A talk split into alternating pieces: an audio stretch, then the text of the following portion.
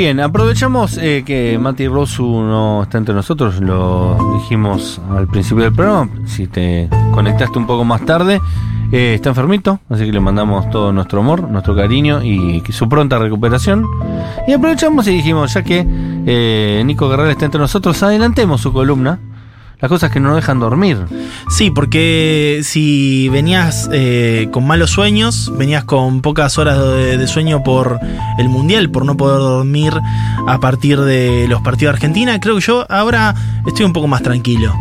Vos también, me imagino. Sí, igual yo no estaba intranquilo. Ah, mira. A mí me pareció que Argentina había jugado bien el primer tiempo contra Sí. Arabia Saudita, que en el tenés- segundo tiempo no se dieron las cosas, que jugó muy bien Arabia Saudita. Y eh, me puso más intranquilo el primer tiempo contra México que todo el partido contra Arabia Saudita. Porque dije, estos chicos están mal. Claro. Los veía mal aspectados, digamos, ¿no? Pero Cosa que no lo vi en el primer partido, los vi bien aspectados en el primer partido. venían confiados. Sí. Pero la mayoría de las personas no pudo dormir. Y por eso esta columna. Por eso eh, este lugar donde las personas no pueden Te dormir. pregunto a vos, Nico. Sí. ¿Vos le das tanta trascendencia al fútbol? ¿No para dormir el día anterior porque hay un partido importante? me puede dejar intranquilo. Sobre todo alguna relación a, a un campeonato, una final, un. Yo duermo igual, así. como que no depende de mí, si, si yo duermo o no duerma, si el equipo va a jugar bien o mal. Completamente. Pero Claro, uno, pero uno, uno le pasa. Yo no me preocupo, es decir, no, no- mi cabeza no, no tiene nada que ver con lo que pasa en ese partido después. Pero quizás uno necesita hacer un- ciertos números y que los números le cierren, y ese es el problema. El pensar de más. Claro. Es el pensar de Pero más. que piense de más escalón y vos no tenés nada que ver, amigo, todo bien, pero tu, tu pensamiento no va a inferir en el resultado Muchas del gracias, partido. muchas gracias por bajar. Esto ha sido la- las cosas por las cuales no podemos dormir. eh, edi- edición selección.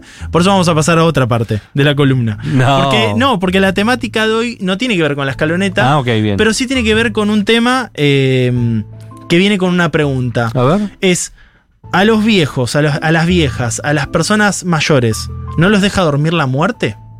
Uf, eso está bueno, ¿ves? Es un tema que no deja dormir. Y por eso los viejos duermen menos. ¿Vos Viste que estadísticamente lo- las personas van durmiendo menos a, a medida que van creciendo. Puede ser una buena respuesta a esta pregunta, pero a mí me gustaría arrancar por eh, el lado de si a vos te gustaría saber tu fecha de vencimiento o no. No, ¿No? no. O sea, no te gustaría saber si, si es mañana y vivir. No, dejaría de hacer cosas Claro. si yo supiera que me voy a morir. O por ejemplo sería el caso como cuenta Dolina en uno de sus relatos, el caso del, de- del farmacéutico Herrera, de la Ujú. calle Artigas, que un día viene el ángel gris y le deposita en su cabeza de que se, va- se iba a morir un viernes. Entonces, ese- esa parte del cuento es tremenda, boludo. entonces él empieza, él se entera un lunes, entonces el martes empieza con muchas dudas, el miércoles le agarra un poco de miedo, el jueves decide salir y disfrutar de toda la vida y el viernes se la pasa agazapado en un cuarto de su casa. El sábado cuando se da cuenta que no se murió, vuelve a salir, vuelve a disfrutar la vida, el domingo sigue disfrutando la vida, el lunes empiezan las dudas, el martes empieza el miedo, el Que es un miércoles ciclo vital de verga. ciclo o de vital. mortal, más que vital. mortal sobre todo, porque él se termina muriendo un martes, no un viernes. Y falló en la estadística del ángel gris. No falló el ángel gris. Lo que puso el ángel gris fue una idea, como el origen, como la película El origen, una idea que terminó carcomiendo esa propia vida, Ok. ¿no?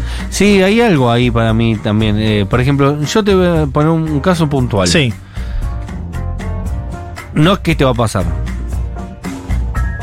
Bien, alguien te dice, vos te vas a morir a los 35 años. ¿Tenés un hijo? Si vos sabés que te vas a Y morir claro en que 5 no. años. Y no, porque decís, "No, y si voy a tenerlo, y solo voy a tener los 3, 4 años. o puede ser tu Y herencia va a tener mundo. un hijo que, que no va a tener papá. Es decir, un montón de decisiones vitales que uno elige inconscientemente, gracias Sí. a Dios, o Sí. gracias a quien quiera vos. eh, no las tomaría si uno supiera cuál es la fecha de vencimiento. Pero más allá de la, la fecha de vencimiento, todos sabemos que hay un desenlace. Sí, que es inevitable que también. es inevitable y que uno, si se pone a pensar mucho en ese desenlace, de alguna manera o llama o está muy pendiente de algo que quizás no tiene nada que ver con la propia vida, con la cotidiana, con lo que vivimos, con lo que sentimos, con nuestra, nuestra gente, eh, con lo que puede influenciar mucho esa decisión de, poder- de pensar a tan largo plazo de qué, qué es lo que uno le va a pasar. Sin embargo, la idea de la muerte es una idea que está presente desde que somos chicos. Es, uno de los primeros miedos que se nos acercan.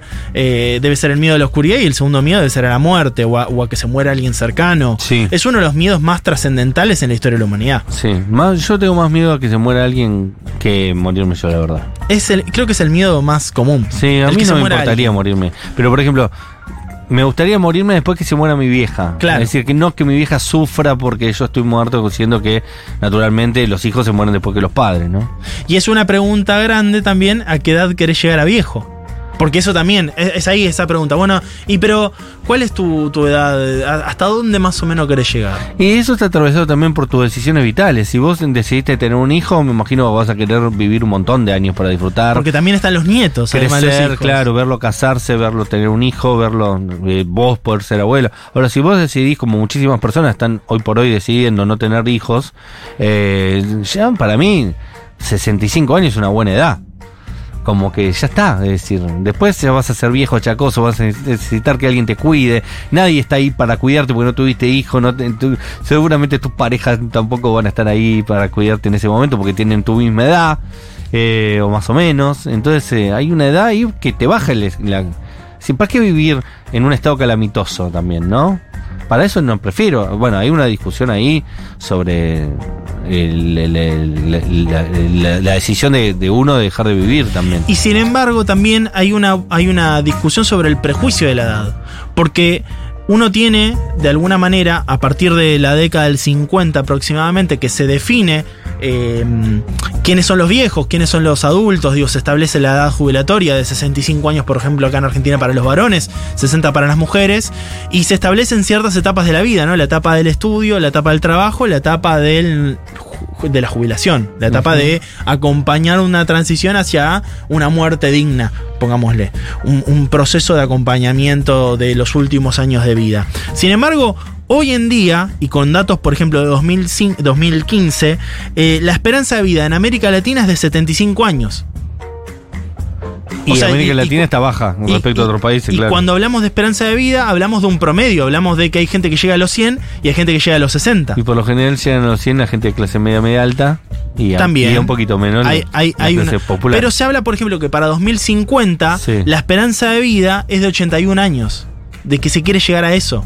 Y estamos hablando de que una persona se jubila a los 65 acá en Argentina.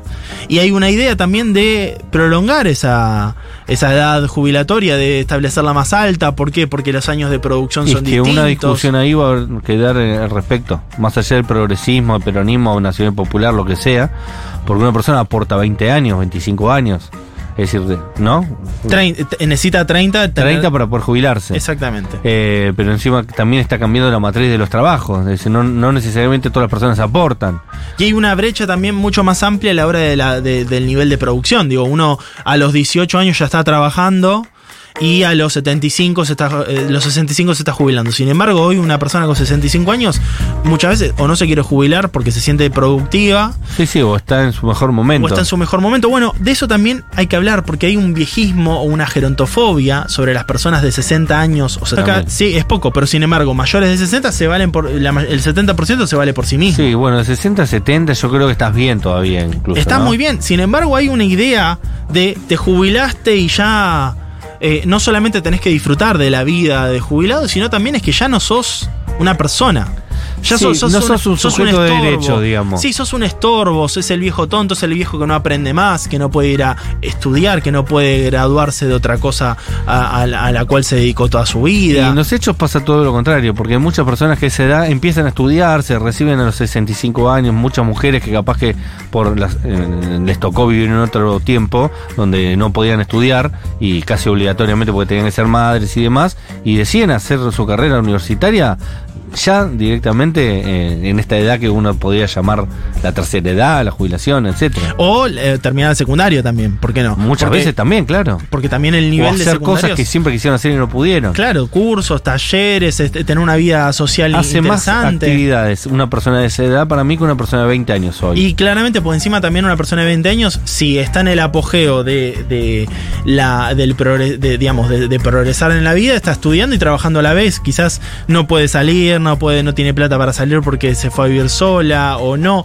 o vive con los padres, entonces el pucho es, eh, es más austero. Digo, de alguna manera, los 60 pasan a ser la edad de, lo, de oro, prácticamente. Y para poder, también es un tiempo para poder eh, eh, a uno mismo, ¿no? Eh, demostrarle que, que- que estaba capacitado, en todas esas pendientes que uno tuvo en su vida, es la etapa perfecta para poder realizarlos, ¿no? Entonces, la muerte es lo que piensan los viejos, nuestras viejas, ¿es de verdad? Mi vieja piensa, por ejemplo, que no quiere morirse nunca. Mi vieja quiere vivir 100 años. Pero lo hizo. Mi vieja dice eso de que tiene 35. Yo me acuerdo tener 10 años y mi vieja decir, yo quiero vivir 100 años. Y yo la escuchaba como diciendo, está loca. Mick Jagger piensa que quiere, si, si la- lo persigue la muerte o no. Marta Minujín piensa en eso. Justo esas dos personas creo que no. Eve de Bonafini, por ejemplo.